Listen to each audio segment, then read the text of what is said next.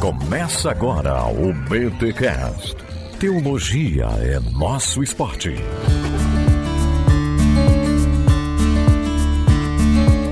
Muito bem, muito bem, muito bem. Começa mais um BT Cash, o de número 492. Eu sou Rodrigo Bibo e eu amo conversar com gente inteligente. Meus amigos, minhas amigas, ouvintes deste BT Cash, que há mais. Ô galera, deixa eu falar. A gente tá chegando aí a 12 anos de BT Cash e eu ainda eu tô preparando algo para vocês. Eu não sei se vai dar tempo de soltar a tempo, mas eu tô preparando aí um, um especial para comemorar os 500 episódios do BT Cash e também 12 anos de BT Cash. Olha, palmas aí, Tuller, palmas, palmas, palmas para vocês que nos aguentam há tantos anos, palmas para todos os voluntários do Bibotal que, que fazem as coisas acontecerem, aqueles que são contratados, enfim, palmas, palmas para todo mundo, vai. Palmas para mim que me aguento há 12 anos aqui também. Vai, poxa, não é vaia? Vaia não, cara. Pô, vaia não. Ah, porque eu fui orgulhoso? Tá bom, tá bom, mereci, mereci. Gente, vocês vão conferir agora um papo super legal que eu e Vitor Fontana tivemos com Luiz Saião, sim, um dos convidados que a galera mais pediu aqui ao longo desses anos. Foi um papo com o Luiz Saião e a gente conseguiu, galera. A agenda casou e a gente conseguiu bater um papo sensacional com o Saião. Imagina, eu, Vitor Fontana e Saião, Saião e Vitor Fontana juntos, sem sombra de dúvida, o papo seria sensacional. E ficou, tá, gente? Ficou e você vai conferir agora esse papo. Lembrando que este BTcast chega até você graças à Fabapar, Faculdades Batista do Paraná, que inclusive está com seu programa de pós-graduação aberto, tá bom? Cursos 100% online, reconhecidos pelo MEC, e você tem aí sete opções de pós-graduação em teologia. Mais detalhes, o link está aqui na descrição deste BTcast ou no recado paroquial. Aliás, no recado paroquial tem umas coisas importantes para avisar para vocês. Segue o fluxo.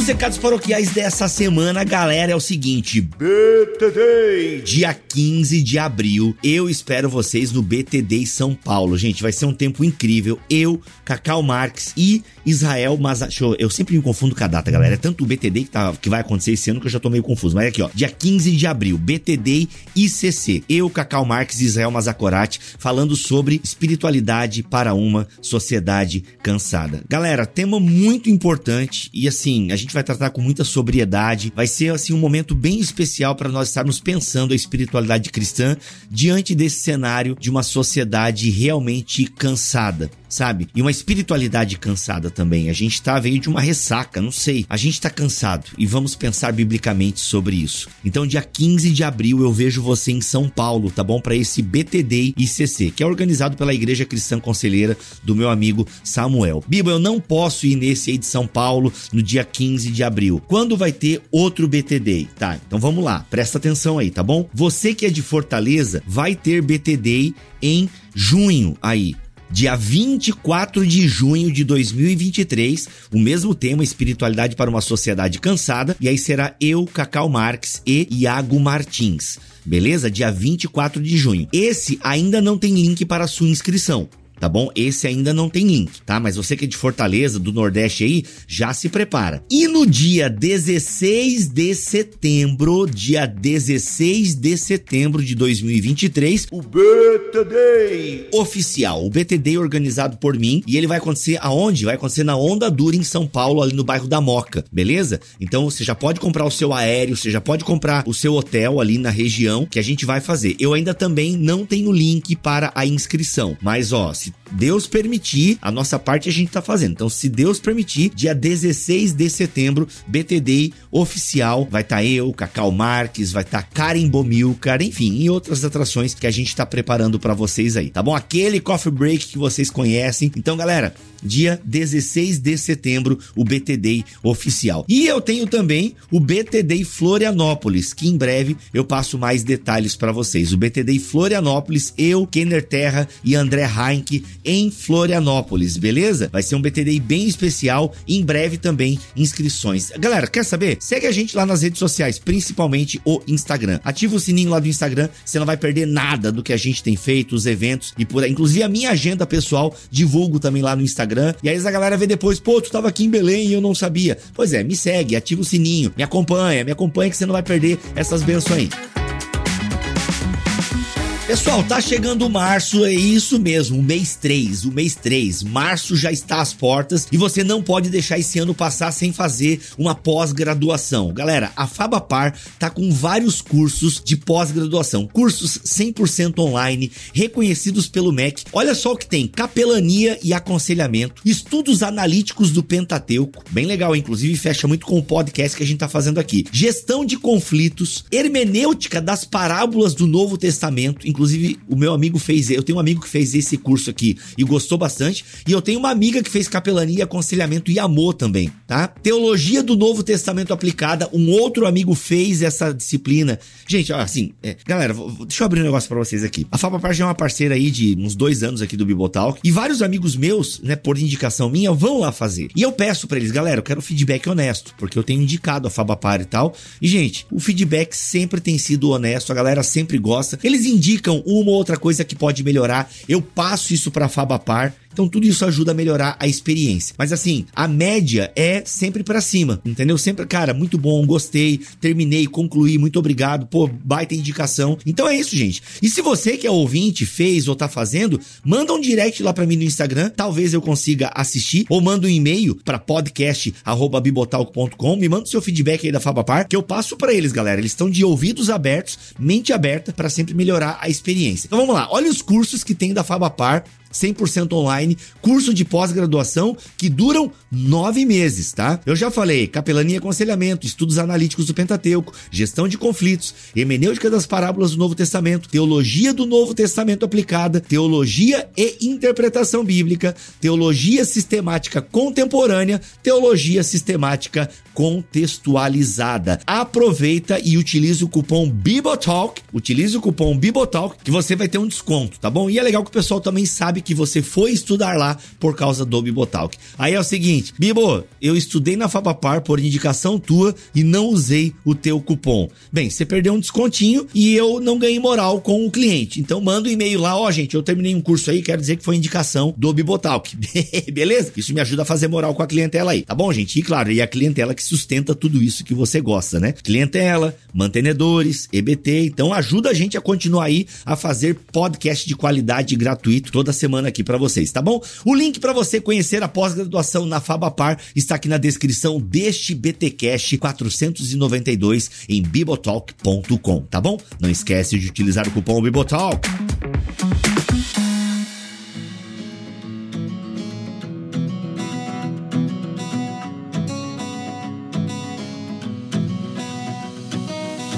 Neste VTcast mais do que especial, Vitor Fontana recebemos aqui, estamos recebendo. O pessoal já viu no título, não adianta a gente querer fazer muito mistério aqui, mas tem gente que não vê o título. E aí tá, meu, quem é que eles estão recebendo aqui agora no BTcast? Um dos nomes mais pedidos pra gente gravar, sempre pedem para que este professor apareça aqui uh, no BTcast. Eu queria que você, Vitor Fontana, apresentasse, é, apresentar, ó, oh, português aqui, gente, eu tô vindo de uma virose, então o português vai dar umas falhas, já falha quando eu não tô com virose. Imagina com virose. Então, apresente, por gentileza, o nosso convidado aí, Vitor Fontana. Professor hebraísta, Luiz Saião. Foi meu professor de teologia sistemática. Eu tive sistemática com um homem de Bíblia, cara. Olha aí. Caraca, ó. sensacional. Kevin Van Hooser gostou disso aí. Eu tive sistemática com um homem de Bíblia. Há quem diga que eh, um dos motivos de eu falar as coisas do jeito que eu falo tem a ver com isso, inclusive. Foi meu professor de hebraico também, na época no Servo de Cristo. Hoje tá na Teológica Batista, né, pastor? Exato. Hoje, hoje ali na Teológica e pastor da IBNU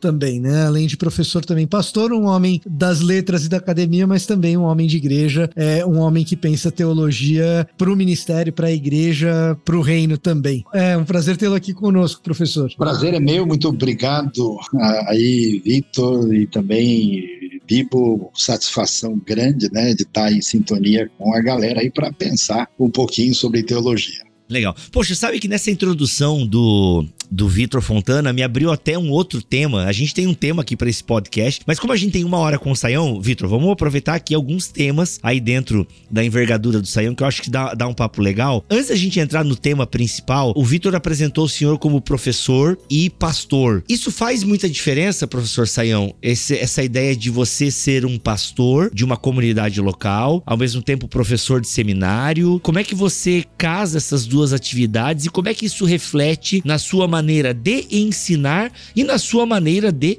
pastorear? Acho que a gente já está entrando no nosso tema né? Porque uma das crises que a gente tem no nosso mundo moderno, é, eu gosto de brincar dizendo que o pessoal pegou o quebra-cabeça montado e jogou no chão e agora está procurando as peças, né? Então, a, a visão uh, bíblica da realidade uma visão integrada. Né? Quando você lê Efésios 4:11, a ideia lá é que nós temos a referência dos dons, você tem o pastor mestre, não é pastor uma coisa e mestre outra. Toda pessoa que está nessa condição né, de servir a Deus liderando uma comunidade, um rebanho, ela necessariamente precisa se preocupar com o ensino, né, com aquilo que tem a ver com o que o Novo Testamento chama de sã doutrina. E, Boa. ao mesmo tempo, esse tipo de, de atividade não é desconectada de uma ação interpessoal, de um cuidado que a gente chamaria de pastoral. Então, no nosso mundo, hoje, a gente fez uma separação, um divórcio entre as duas coisas. Não,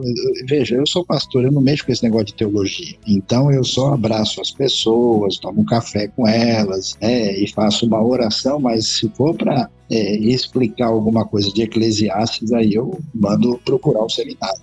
E aí você tem pessoas na, na vida acadêmica né, que sofrem da síndrome de naftalina, né? O cara só tem livro velho e fica, né, mexendo com aquilo e ele não tem, ele não tem o campo de experimentação da teologia dele. Então, eu gosto sempre de dizer que se você não tiver a teologia acadêmica responsável e séria do lado de uma preocupação com espiritualidade, piedade, prática ministerial, a sua mesa vai cair em alguma coisa está fora do lugar. Então, o que, que acontece? Como é que uma coisa interfere na outra? Que quando você vai lidar com o ensino teológico, você não está falando de uma abstração, não é o quadrado da hipotenusa, é uma realidade que envolve a vida, que envolve coração. Você encontra né, a, a, a doutrina com o cuidado pastoral na esquina da bem-aventurança do rei. E da mesma maneira, quando você vai para a igreja e vai cuidar das pessoas, você sabe que o ensinamento ele é vital. Se a pessoa entende errado, ele vai fazer loucura com a vida dele. Ele vai ter expectativas sobre Deus que não corresponde a nada. Ele vai colocar no ônus da Bíblia e da fé algo que não tem a ver. Então, é, essa eu acho que é, um, é, uma, é, uma, grande enfermidade de muitos ambientes, é esse divórcio, esse distanciamento, esse descompasso né? Era para a sinfonia tocar junta, mas o pessoal resolveu desafinar. E aí a coisa não está legal. Professor, você está falando disso e eu tô me recordando um pouco das nossas aulas, quando o senhor era meu, meu professor no seminário, né? Nosso tema hoje é lendo a Bíblia com lentes hebraicas, e daí a gente já tem implícito aí que muitas vezes a gente lê com lentes ocidentais ou não hebraicas, ou quem sabe gregas, ou cartesianas talvez, iluministas às vezes. E daí essa divisão que a gente faz das coisas, muito analítica, e que o homem hebraico enxergava essa coisa mais integrada. Eu notei, na verdade assim, eu tive esse primeiro estranhamento, eu não sabia dar nome para isso quando eu comecei a, ministerialmente trabalhando, mas sem o seminário, eu trabalhava na igreja. Quando eu ia fazer isso que o senhor disse, que é tentar integrar a intelectualidade que eu tinha, amadora, mas tinha, com os desafios do dia a dia da igreja, eu tinha perguntas para responder, anseios das pessoas e práticas do ministério e, e problemas de igreja para serem resolvidos lá numa liderança de jovens, coisa do tipo. E aí eu ia pro texto tentando responder pergunta, e o texto me contava uma história. Aquilo me dava um certo desconforto, que se provou depois positivo, mas aquilo me dava um desconforto é, tal que era assim, poxa, eu acho que a gente lê esse treco meio torto, buscando um tipo de resposta que não é o jeito que o texto tá querendo responder. Eu ainda não sabia que isso era porque a gente vai com uma, uma cabeça muito ocidental para um texto do Antigo Oriente Próximo, mas foi o meu primeiro desconforto. Eu queria saber mais numa nota talvez um pouco mais biográfica, quando que o senhor começou a perceber isso? Como que veio para você isso de que, poxa vida, eu acho que a gente tá lendo o texto de um jeito muito analítico, talvez muito grego. Como que isso aconteceu para o senhor? Então, ah, Deus me deu uma oportunidade de, de praticar uma ginástica antropológica na minha vida. Porque eu nasci, fui criado em São Paulo, mas ainda adolescente eu morei um tempo no Tocantins. E no Tocantins eu conversava com os xerentes e os caôs, né? Estava do lado das tribos indígenas, fui estudar num colégio que foi formatado a partir de uma maneira americana, bem conservadora de ser. Né? E quando eu retornei a São Paulo, entrei na USP e fui fazer linguística com professores cuja, cujo arcabouço, cuja referência era Sorbonne. Imediatamente entrei no mundo hebraico estudando com os judeus aquilo que envolvia cultura, língua, né? Hebraica e cultura judaica. Então, assim, a cabeça foi amigo, né? A gente começou a beber água de tudo quanto é jeito e eu não sabia que nome dar minha vitamina mista, né? É, nesse admirável mundo variável. E aí eu comecei meio que a, a comparar, né? Eu estava confortável nos vários dialetos, mas eu percebia, puxa, olha, a pessoa que foi educada nesse perfil americano você pode saber que o caminho dela vai por aqui, né? O sujeito que é de cultura francesa pós-moderna, a expectativa é que é por esse lado. E aí eu, eu senti, eu entrei numa crise pessoal muito grande. Falei, como é que eu lido com isso? Eu passei a ler feito um louco. Me lembro de um livro, num ano eu li 200 livros, né? Saíram desesperados assim, como é que é possível? Como é que fica isso aí? E passei. Né? Não, como é possível alguém ler 200 livros um ano? Caraca, parabéns. Eu, eu pegava ônibus para ir para USP, quando demorava, eu sentava no fundo, abria o livro lá e mandava e um dia eu, tá certo que nem tudo era livro grande, mas eu tipo fazia isso o dia inteiro, andando rua lendo, né? E então eu fui assim aos poucos, né, meio que destravando, mas demorou um pouco para eu perceber, porque aquelas propostas assim arrumadinhas e cartesianas pareciam muito bonitas, né, adequadas e atraentes, mas na vida prática a gente ia uh, ver a realidade e falar, peraí, mas esse negócio não não bate com a realidade das pessoas e, e não bate com a, a, realidade do texto. Eu me lembro, por exemplo, de um caso específico que a gente né, sempre entendeu. Olha, a pessoa, claro, deve estar sempre casada dentro da perspectiva que se espera e o divórcio é realmente um desastre, mas de repente eu me lembro que eu cheguei numa comunidade muito necessitada e uma pessoa lá, a senhora se converteu, queria ser batizada, e eu perguntei da condição dela. Ela falou: não,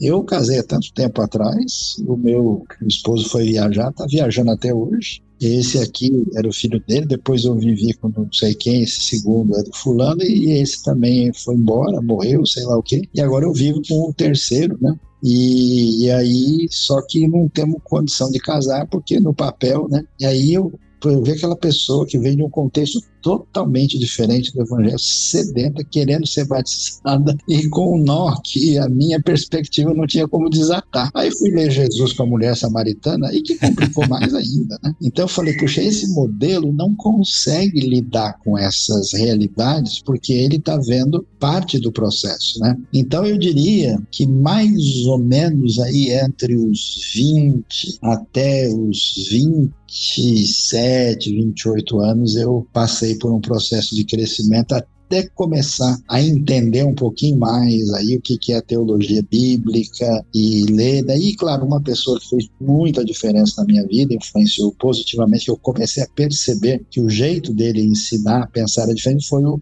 professor Dr. Russell Shedd. Aí eu falei, não, o Shedd está tá vendo uma coisa que não é dentro daquilo que a gente percebe de maneira limitada, ele está vendo uma amplitude maior da situação. Né? E eu achava curioso como ele podia transitar entre os ambientes teoricamente tão distantes variáveis. Né? Então foi mais ou menos aí uma, uma jornada né? até. E como você sabe, depois eu fui conviver muito com os próprios orientais, que foi mais um outro mundo, né? Japoneses, coreanos, chineses, etc. Aí o, professor Sayão acabou se tornando discípulo do Shed, aí ele transita entre presbiterianos, entre batistas, entre pentecostais. E quando eu estava fazendo meu mestrado lá nos Estados Unidos, Bibo, tinha um monte de igrejas de brasileiros perto ali de onde eu morava. Mais ou menos perto. Não era perto o suficiente para eu frequentar, mas era perto o suficiente para eu visitar de vez em quando. E era impressionante, porque você ia nas igrejas, essas igrejas pequenininhas, às vezes maiores, dos brasileiros, não importa a tradição da igreja, todos conheciam Saião. impressionante. É, eu acho isso uma benção mesmo pra igreja brasileira, porque Saião e Shed, acho que são dois nomes que eu lembro agora, assim. Deve, talvez existam outros, né? Mas Saião e Shed são homens uh, de Deus que realmente transitam, teologicamente falando, nas mais variadas tradições. E eu acho isso, hoje em dia, é, é, é eu ia citar outra, outra pessoa, mas ele tá mais na área da pregação, assim, né? Mas em termos de teologia, Shed e Saião, que bom que a gente tem o Saião com a gente aqui, por mais, por mais décadas ainda em Saião. Ó, por mais décadas, toma vitamina. e, e, isso realmente é uma benção. E, e, é incrível como a gente parece que não aprende com isso, né? A gente não aprende com esses exemplos visíveis, né? Que caminham entre nós, caminharam e caminham entre nós. E a gente gosta mesmo é de se prender numas caixinhas e ficar nelas e aquilo é a verdade e eu não, não consigo olhar para o lado, não consigo transitar. Porque é, o, no que que esse olhar, é, professor, dentro do tema que a gente está conversando, é quando eu me aproximo, eu, Rodrigo Luiz de Aquino, ocidental, 21. Por que, que eu tenho que ter essa mudança de olhar quando me aproximo do texto bíblico? E se tem alguns exemplos que o senhor possa me dar para que a gente possa entender, tipo, ó, quando eu me aproximo do texto sagrado, eu preciso ter uma mentalidade, um olhar diferente é, do meu padrão de enxergar as coisas, de ler o mundo. Porque parece que isso que é o responsável, né, pra gente se fechar tanto em guetos, em, né, em doutrinas e é, heresia. A gente usa muito fácil a palavra heresia hoje, é impressionante. Nós aqui do Bibotal, que inclusive quero pedir já desculpa pro senhor, que o senhor está gravando podcast com liberais. Né? Liberais, nós somos liberais, é, comunista, o que mais, Vitor? Sei lá, a gente é um monte de coisa aí. É, corintiano. Corintiano. Não, a gente é palmeirense aqui, tem dois palmeirenses aqui. Não, é, é, é, ocasionalmente você tá com. A gente é tão liberal quanto a gente é corintiano, Bíblia. Isso, exatamente. Somos tão liberais. Exatamente. Então, assim, é, é porque hoje as pessoas rotulam muito fácil, assim, né? E tem uma visão, acho que, muito quadrada da Bíblia, enfim, tipo, acho que a gente deu os nome, a gente usa o nome ortodoxia meio que a moda do cliente também. Enfim, tem muita coisa para conversar aí, professor. Então, na verdade, é, o que que acontece? Né? Toda, toda a história da, da teologia, ela tem a ver com uma apropriação né, da, da, referência bíblica e da construção histórica dentro do, do ambiente cultural de uma determinada época. E a gente não pode nem deve culpar ou achar, olha, os europeus são maus, os gregos são feios, os americanos são malvados. A questão não é essa, é que é, a maneira de, de lidar com esse conteúdo, ela necessariamente foi embrulhada em algum pacote. E esse pacote, ele, ele faz parte né, de uma conexão é, com a, a, revelação, com as perguntas da época, com as respostas, com o processo que a gente pode chamar de teologia contextualizada. Só que na cristalização dessa teologia contextualizada, ela corre o risco de, de sofrer aí um, um, caminho de pantofilia. Né?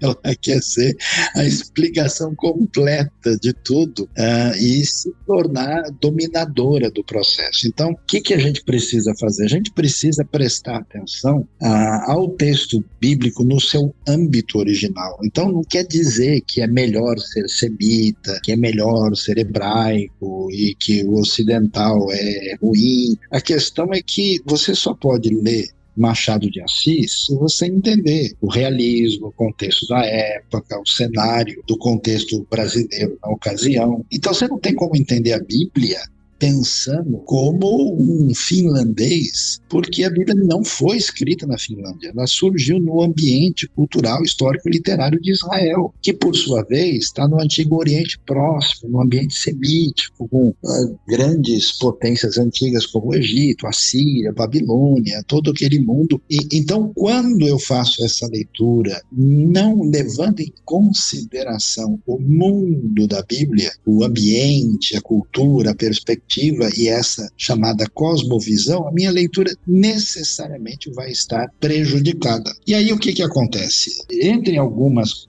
considerações significativas, o, nosso mundo teológico, que bebeu preponderantemente de fontes gregas, é, principalmente Platão e Aristóteles, ele, ele é um mundo, né? O, o Nietzsche ficava bravo, né? Dizendo que os pré-socráticos traíram a filosofia porque eles é, acabaram menosprezando o dionisíaco e valorizaram demais o apolíneo, né? Então, com essa ideia de que a razão é capaz de descrever adequadamente a realidade, e lidar com ela, então a teologia se tornou muito assim. Mas quando você pega o texto bíblico, você vai ver algumas coisas do tipo, primeiro, que a descrição do conteúdo que envolve a revelação divina não vem em cápsulas, em drajas de caixinhas, vem na forma de picanha com alho e, e vitamina de abacate. a coisa vem construída na inserção da vida.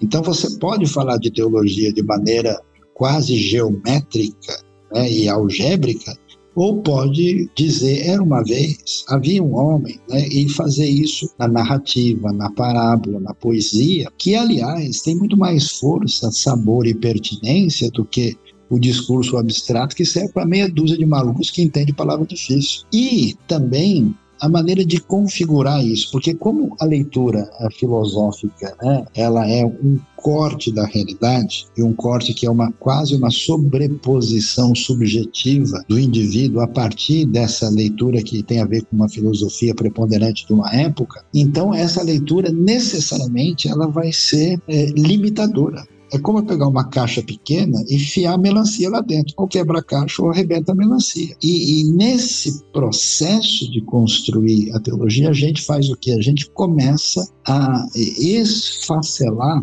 é, e a colocar numa relação de conflito e oposição elementos da revelação que têm um outro tipo de conexão. Por exemplo, a, a, santidade divina né, e a sua ira não são o oposto, a contradição da sua misericórdia. Essa situação né, é, é, faz com que a, a, coisa fique prejudicada, porque essa leitura acaba sendo uma leitura teológica muito parcial, e quando você vê na revelação, essas coisas que parecem estar numa relação de oposição, contradição, elas têm uma conexão diferente. Eu gosto de dizer que a Bíblia tem um sabor agridoce, né? é, no sentido que ela combina elementos que Aristóteles colocaria em quartos diferentes, mas então a santidade a ira divina não se opõem à, à sua misericórdia, eles são um contraponto. É importante enfatizar que Deus é totalmente soberano e que o ser humano é livre e responsável, e não um ou outro. Então você tem uma série de tensões. E então, por exemplo, é, eu me lembro o pessoal bravo, não, sabe, diz aí, essa música fala, né? É, és Deus de perto, e não de longe. Como assim? O Deus ou é de perto ou é Deus de longe? Eu falei, meu amigo, ele é onipresente. Como assim ele é de perto ou de longe? Deus não é refém do GPS, né? Não dá para você colocar nessa dimensão, né? E, então, percebe? E aí, o, o que, que você tem? Eu acho que é um processo teológico de arquipelagização da fé. Cada um vai indo para a sua ilha, né? Vai separando, vai se afastando. Caraca, arquipela... Eu não sei falar isso aí, hein? Isso aí foi línguas. Aí cada um levanta a bandeirinha na sua ilha e fala, ó, sua ilha é feia, a minha é mais legal. Então, acho que em grande parte hoje nossa tarefa é a construção de pontes nas ilhas dos arquipélagos, né? Para que o pessoal consiga sintonizar, entenda, porque quando você tem uma tradição, uma teologia, uma denominação, lembre-se, de que ela tem uma referência histórica, né? por isso ela é assim. Ela surge para responder certos desafios e, e perguntas à luz uh, da escritura e ela carrega uma referência de identidade na sua construção histórica. Então a gente não pode, por exemplo, pegar o pessoal e, e jogar ele no chão e bater porque ele tem que respeitar esse processo e ao mesmo tempo é, saber interagir com eles de uma maneira promissora e favorável para que haja um amadurecimento e uma capacidade de ler, que é essa nossa tarefa, ler a realidade de hoje, ler a Bíblia de novo. E aí você precisa respeitar o seu, o seu elemento fundamental, né? E para depois, então, fazer diferença no nosso contexto.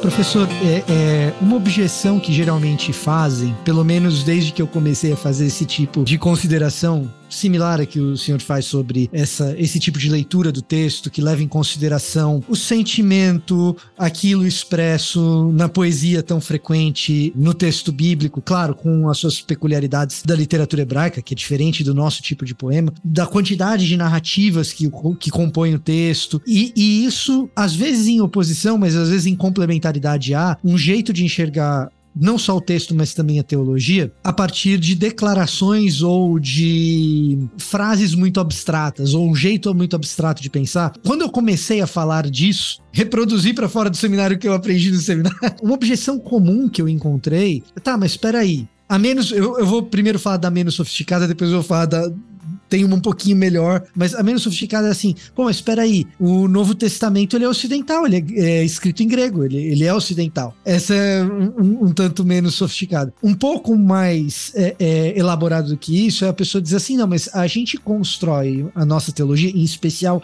a nossa teologia protestante, em cima do que o apóstolo Paulo escreveu. E o apóstolo Paulo, ele faz sim é, declarações abstratas, ele é, de fato faz uma construção a respeito da fé, utilizando articulações racionais, é, ideais, num sentido kantiano da coisa, é, e então, qual o problema? Eu vou ler o, a Bíblia a partir dessa abstração paulina, e não o contrário. Então, são duas coisas que geralmente eu encontrei aí quando comecei a falar dessas coisas, mas eu gostaria de saber como você pensa a respeito disso. Bom, a, a primeira coisa é a gente é, é pensar né, sobre essa questão do Novo Testamento estar em grego e, portanto, ele ser ocidental. Então, primeiro que grego não é bem grego, né? Existem vários gregos, né? Você tem desde Alexandre Magno e Diógenes, né? Os dois são gregos bem diferentes, né? E aí, é, o que que acontece? O Novo Testamento é, é um grego muito variado, né? Você vai ter é, um grego bastante semitizado, você tem muito daquilo ali, são palavras gregas com mentalidade e ideia. Por exemplo, você lê o Evangelho de Mateus, você aceita que é grego assim por educação, né? Para não perder porque na verdade o grego ali é só o verniz, né? Não é realmente nada de grego. Mateus, não. Né? Aí Lucas, sim, você pode dizer, não, aqui nós já estamos numa fronteira diferente, né? Porque também esse universo hebraico, ele não é, é, é caixa de perfume fechada. Ele estava interagindo, né? Então, parte do Novo Testamento reflete o mundo romano, né? Ah, o que são as armas do cristão em Efésios 6? São armas que os romanos usavam, o escudo da fé, né? o, o evangelho lá, os pés de preparação para o evangelho da paz, tudo aquilo é, é, é, a indumentária né? do soldado romano. E claro, quando você lê Hebreus com aquele tom alexandrino, assim, com uma espécie de piscada para o mundo platônico, não é um negócio uniforme. Né? A gente tem aí uma referência geral judaica existem elementos do mundo helênico que não têm o mesmo tom e também há elementos de perfil uh, romano. Mas no Antigo Testamento também você tem o, o, o ecoar do mundo persa por trás da literatura pós-exílica, você tem elementos do mundo cananeu, do mundo egípcio, do mundo. Né? Não, não é assim que existe uma categoria chamada hebraica, abstrata, referencial, que não se mistura com nada e ela é pura e sagrada. A questão não é essa, é você fazer a leitura pertinente. Então, assim, quando você lê, por exemplo, Romanos, você lê algumas declarações de Paulo, sim, elas fazem uma sintonia com uma doutrina que tem um elemento nessa direção. Mas, no entanto, fica bem claro que a articulação dessas doutrinas não é a mesma coisa que o tipo de elaboração doutrinária que você vai ver no mundo escolástico e no mundo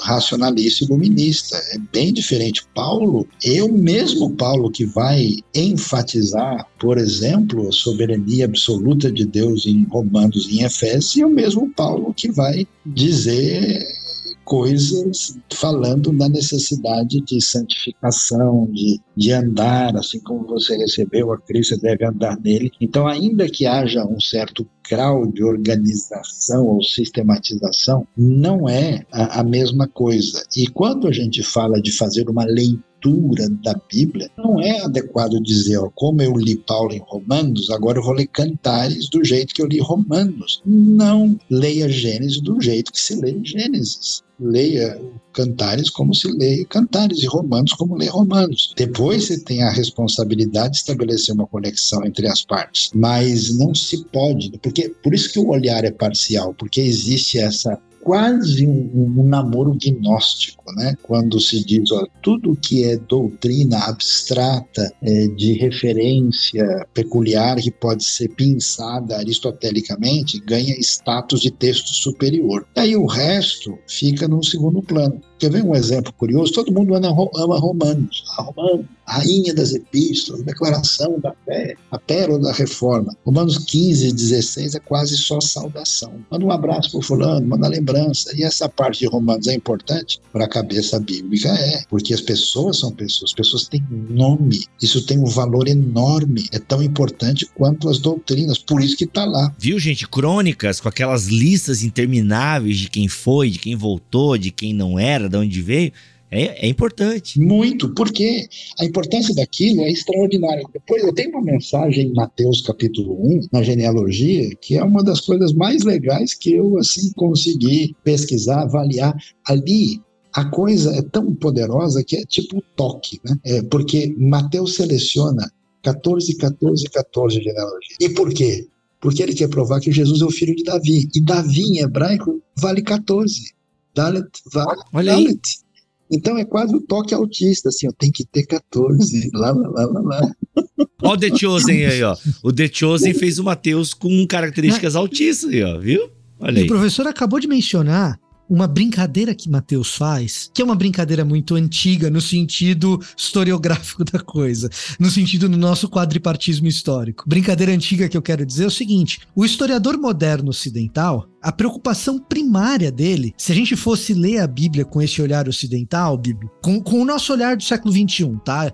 De brasileiro do século XXI que foi para faculdade. Se a gente fosse escrever a genealogia de Jesus, qual seria a nossa preocupação primária? Precisão. Precisão absoluta de cada nome tá certinho atrás de cada nome, para não perder nenhum detalhe, porque essa é a precisão que a modernidade nos ensinou, que o iluminismo trouxe pra gente, a gente virou escravo dela em alguma medida. A preocupação hebraica é quando a gente vai ler o texto, e nesse caso não é nem tanto com a lente hebraica, é com a lente hebraica que faz parte de um contexto que é o contexto da antiguidade. A preocupação não era precisão, existia uma preocupação ali literária, existia ali uma preocupação simbólica, existia uma preocupação que fazia com que ele escrevesse o texto de modo a esse número 14 ser enfatizado. Então, é, é, isso é erro de Mateus? Não, isso é um acerto maravilhoso de Mateus. Agora, na cabeça do historiador moderno, porque ele colocou na cabeça dele uma coroa de dizer assim: eu sou a medida máxima do que é certo e que é errado, e o meu jeito de olhar para o mundo é a medida máxima do que é certo e que é errado. Então, se não tiver precisão historiográfica, tá errado, e aí é, Mateus errou.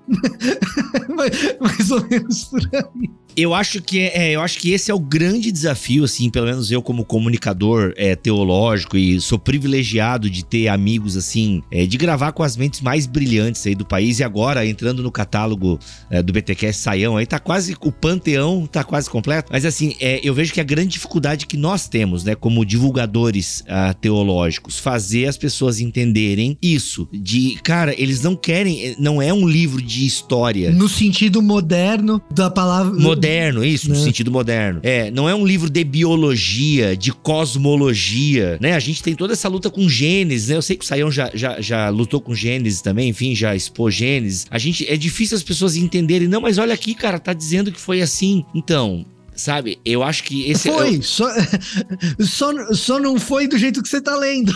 Exato, é, mas é, é difícil você explicar para as pessoas. Muito difícil. Se a gente. É, é, muito assim, porque. Não, cara, tá dizendo aqui que foi seis dias. Não, cara, pô, Mateus errou aqui, porque o outro evangelista fala que foi em outro lugar. O não evangelista cita outra genealogia que não inclui esse aqui. E, cara, tá errado. E aí, Jesus foi quantas vezes para Jerusalém? Pô, mano, não tá batendo, essas contas não batem, sabe? Porque a gente tem essa coisa assim do, do, do literalismo, né? desse positivismo. Não, cara, é, é, vamos aos fatos. Cara, mas a forma de contar o fato deles era diferente. Eu tive um professor de Novo Testamento, que é meu orientador, na verdade, no mestrado, que ele chamava o problema sinótico de solução sinótica.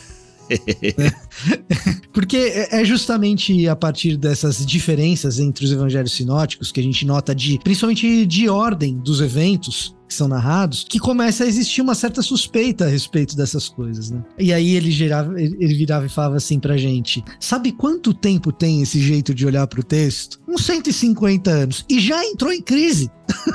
então, na história da humanidade, né, ele falava: ó, Sabe o que, que é Gay Talese? Sabe o que, que é Truman Capote? E, e, aí ele tá mencionando escritores americanos que narram história recente, mas narram, narram história recente contando historietas que não necessariamente são precisas ou verdadeiras. Eles praticamente estão fazendo um exercício quase que antigo com a história. Sabe o que, que é Truman Capote? Sabe o que, que é Gay Talese? É a evidência da crise uhum, dessa uhum. idolatria da precisão. Porque mal, isso aí mal começou a ser aplicado já entrou em crise. Sim, a gente pega Josué, né? A galera pira com Josué e mandou matar todo mundo, mas não, não morreu Agora, tem muita coisa na Bíblia que é precisa também. Exato, é exato. Mas enfim, professor Saião, ilumine-nos. Mas, mas a questão é que, assim, o pessoal não entende muitas vezes qual é a do texto, né? Por exemplo, quando existe algo que se passou em algum lugar, a pergunta é o que é importante, o que é, vale a pena. Tem texto bíblico que diz que Israel ficou no Egito 400 anos, o outro texto, na maior tranquilidade, fala 430. Né? E o pessoal acha que nós é que fomos os primeiros a perceber que os números são diferentes. Ninguém nunca viu isso. Né?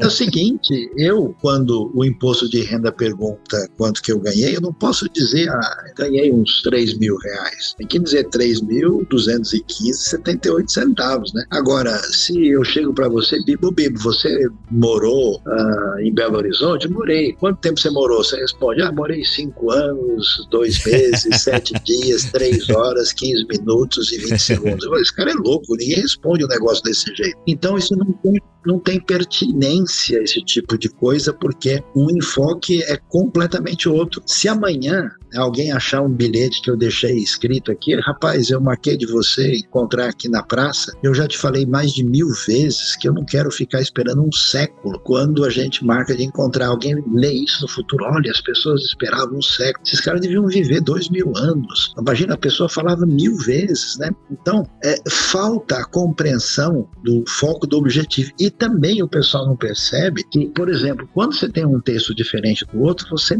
percebe que esse texto texto não foi montado intencionalmente para tentar provar nada. As narrativas independentes, do ponto de vista jurídico, são as mais valiosas, porque elas são autênticas. Se tudo tivesse redondinho igual, falar, ah, é claro, o cara copiou do outro. Né? Então é duas provas de aluno que entregou para o professor identicamente. Esse negócio não tem valor. E a gente não. Quem que é o cara que tentou? Desculpa te cortar, pastor. Não esquece, não esquece. Mas é, é... tem o cara que tentou harmonizar os evangelhos, não teve? No segundo ou terceiro século, o Diateceron, alguma coisa assim. É, Orígenes, né? Diatessaron, acho que é Tassiano. Não lembro agora. Eu sei que ele tentou eh, harmonizar, fazer um evangelho só tudo harmonizado, e a igreja... Tassiano, é. Tassiano, é. é. E a igreja não, não curtiu muito. Tipo, não, a gente quer os quatro com as diferenças e é isso que é assim que a gente recebeu eles, é assim que vão ficar. É, exatamente. Então, e, e, também a gente não está preparado para, por exemplo, quando você lê o texto, você, você sempre lê na seguinte perspectiva: qual é a verdade abstrata de Deus revelada a nós, em que eu tenho que crer e me basear, e qual é o elemento normativo que eu devo fazer aqui, uma referência de conduta ética. O texto texto, às vezes, ele tem a intenção de provocar crise, de levantar dúvida, de questionamento. É, Deus acabou de falar para Abraão que ele tem que sair, confiar nele, chega na terra, houve fome na terra, a terra está cheia e quase que ele perde a esposa. Então, o texto intencionalmente quer transmitir essa tensão entre a fé e a instabilidade. Você lê Ruth, por exemplo, no capítulo 2, diz que ela por acaso entrou no campo que pertencia a Boaz. Se por acaso é uma ironia, você lê o capítulo 1 e você tem a plena certeza que Deus não está cuidando de nada, porque tudo que aconteceu, morreu, morreu o outro, acabou tudo, tudo está entregue ao, ao, caos. E na ironia, quando ela entra no campo de Boaz, o texto diz, ó, foi por acaso, porque as coisas acontecem por acaso mesmo, na maior, assim, tranquilidade. Então, se você não entende isso, por exemplo, Deus diz lá em Gênesis 3:22, agora o homem é como um de nós, conhecendo o bem ou o mal. Ah, é? Muito certamente é uma frase irônica. Tá bem, conseguiu mesmo. Você realmente ficou como Deus. E aí o pessoal lê essas coisas sem essa percepção literária, sem a intenção uh, por trás de uma estrutura quiástica, por trás de uma compreensão mais adequada, eles vão concluir coisas e intenções que não tem nada a ver com o que o texto pretende apresentar. O pessoal vive tentando salvar os, os autores bíblicos. Né? Não, imagina, o, o Oséias não casou com a prostituta, não, não é bem isso, não, imagina, não aconteceu. Eles querem transformar todos eles em professores de escola dominical de uma igreja puritana, né? e o negócio não, não é o que está no texto. Professor, tem uma, uma das coisas que, pelo menos para mim, foi muito marcante sendo seu aluno, e eu contei um pouquinho de como foi o meu primeiro clique para essa coisa de que tinha alguma coisa de errado. Agora tem o turning point para eu chegar à conclusão de que aquilo que eu tava olhando que me causava desconforto, eu tô conseguindo começar a nomear agora, eu tô começando a entender. Foi uma aula de teologia sistemática e não e, e, e, e não de hebraico, na qual a gente estava comentando sobre antropologia bíblica e uh, a gente estava falando sobre tricotomismo e dicotomismo, corpo, alma, espírito. Alma e espírito é a mesma coisa, corpo é outra. É dicotômico, é tricotômico. E aí o senhor apresentou uh, rapidamente um pouquinho do pensamento bíblico, mostrando que, peraí, o ser humano é meio que um todo. Eu queria que o senhor comentasse um pouco a respeito desse jeito antropológico de ser e como isso bagunça a nossa cabeça. Porque mais do que resolver uma curiosidade curiosidade bíblica a respeito do homem ser é, três coisas, duas coisas ou ser uma coisa só, parece que a nossa identidade fica um pouquinho bagunçada quando a gente separa essas coisas.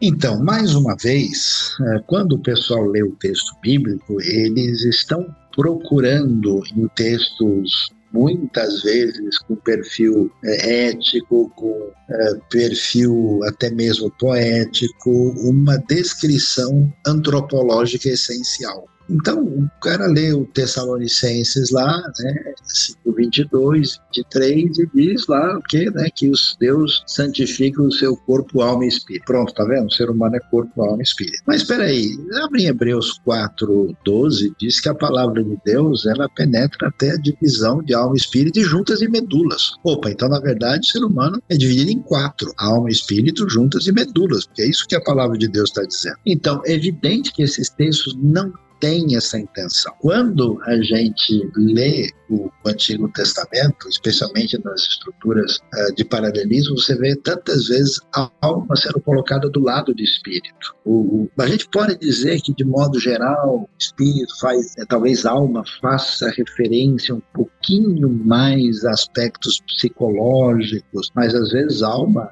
é o indivíduo como um todo, né? Às vezes alma uhum. significa o sujeito morreu porque ele saiu a alma. Né? Às vezes a alma quer dizer garganta, aí vale a pena consultar o Hans Walter Wolff, né? Antropologia do Antigo Testamento, né? Quem não sabe quem é o Hans Walter Wolff, em português seria João Walter Lobo, né? e seria romancista da TV Globo, provavelmente. é, exatamente, né? Aí, o que acontece é que o texto não tem essa intenção como as pessoas, eh, as declarações não têm esse, esse foco. A gente pode dizer que, de modo geral, fica claro, até por ocasião da morte, indivíduo é que a gente pode chamar corpo e a parte não corporal, que às vezes é descrita de maneira unificada, às vezes com distinção, ainda que não ontológica, entre alma, espírito, e portanto a, a briga pela distinção é uma briga inútil. Por quê? Porque construir, por exemplo, como muita gente faz, né, os detalhes de distinção onde tem alma, onde tem espírito, se revela um projeto catastrófico. E eu tenho visto pessoas que acabaram chegando à seguinte conclusão, que alma é razão, espírito é emoção e coração. Então, quando o sujeito escuta um estudo bíblico racional, fala, isso aí é alimento para a alma. Aí ele escuta uma mensagem que mexe no coração, faz chorar, não, isso aqui é espírito. Então, eles fazem a distinção entre uma coisa que tem a ver com entendimento e razão e aquilo que é diferente e trabalham uma construção tricotômica altamente problemática.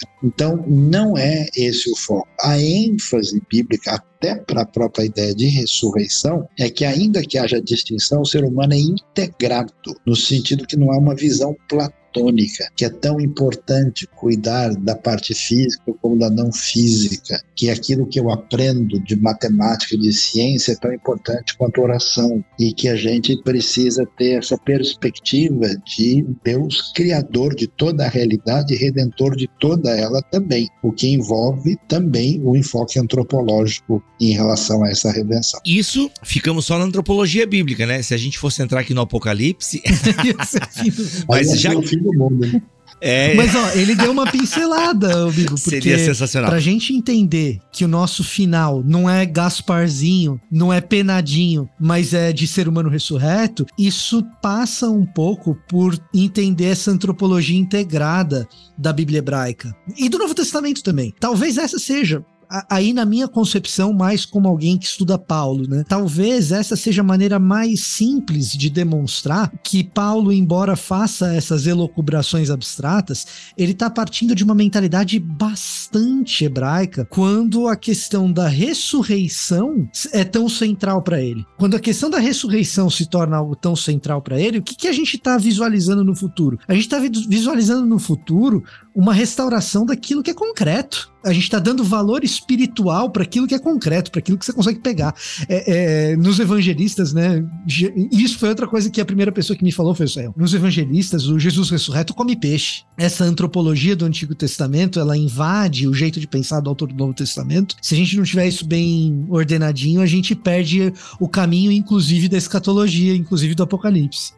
Galera, um autor que a galera tem conhecido mais aí ultimamente é o N.T. Wright. Ele nos ajuda nessa percepção eu acho que sim, é um autor útil, né? Porque o pessoal até vai dar uma reclamada, não, que não está vendo as coisas do jeito da tradição da reforma, acho que em parte vê, mas amplia, acho que parte do pensamento dele tem a ver com esse encontro com desse enfoque mais bíblico e exegético e tentando uh, dar uma ampliação maior, né? Porque, a, a, na verdade, o que a gente descobriu nos últimos 50, 60 anos, né, do pano de fundo da época neotestamentária, com toda a realidade daquele ambiente judaico da época, trouxe muita compreensão uh, do Novo Testamento. Né? Inclusive, isso atingiu até os estudos dos próprios judeus. Né? Um autor que é muito interessante da Universidade Hebraica de Jerusalém, Davi Flusser, ele acaba tendo um impacto dizendo: ó, Jesus foi um judeu muito piedoso que deve ser entendido no seu tempo. Né? E ainda que ele não seja cristão, ele é, se aproxima de Jesus de uma maneira muito respeitosa e valorizadora. O Tom Wright, mas ele não é, é. E isso é uma coisa importante. Tom Wright ele faz parte de um movimento dos últimos é, 50, 60 anos. Você não precisa personalizar em torno dele isso. Se você quiser uma perspectiva reformada, você encontra. Se você quiser uma perspectiva é, mais luterana, você encontra também autores que vão repensar algumas coisas. Por quê? Porque Paulo era judeu, porque Jesus era judeu. Jesus e Paulo não são pensadores iluministas do século XIX, hegelianos, como queria o liberalismo. Aí sim a gente está batendo no liberalismo. Quem queria Paulo grego e Jesus grego era o pessoal do liberalismo do século XIX. Era o Ferdinand Christian Bauer,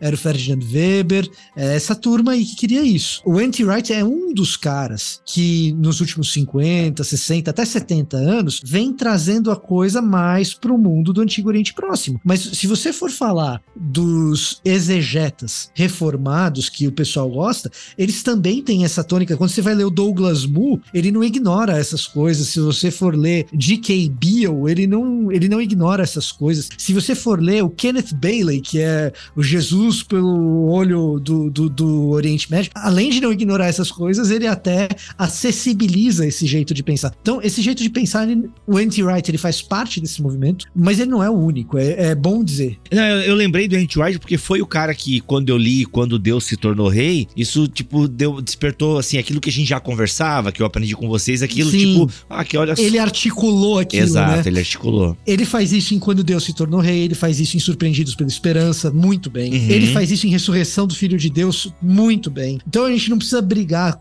só com o autor, sabe? O autor, às vezes, tem coisas que a gente não gosta, a gente não precisa só brigar com ele. Tem coisas que o cara faz muito bem. É por isso que ele tá onde tá, porque ele tem coisas que ele faz muito bem. Exatamente. Professor Saião, a gente poderia ficar horas aqui conversando. Espero que tu tenhas gostado da experiência, porque iremos te convidar mais vezes para outros assuntos, para bate-papo. Muito obrigado pela tua presença aqui neste BTcast. Prazer é meu. Muito obrigado, Bibo. Obrigado, Victor. Sempre é um prazer, né? Tá, tá aí nessa sintonia e um desafio para os nossos queridos aí se aprofundarem né, na teologia e transformarem é, esse aprofundamento em serviço no reino para abençoar muita gente. Então agradeço de coração aí, a gente fica preparado aí para uma próxima oportunidade e vai um grande abraço para todo mundo aí, um abraço hebraico, inclusive para o pessoal não achar que a coisa é abstrata demais. Né?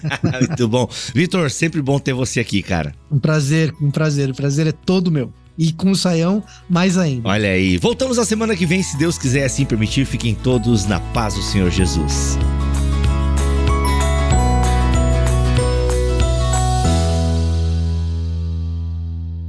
Este podcast foi editado por Tuller Bibotalk Produções.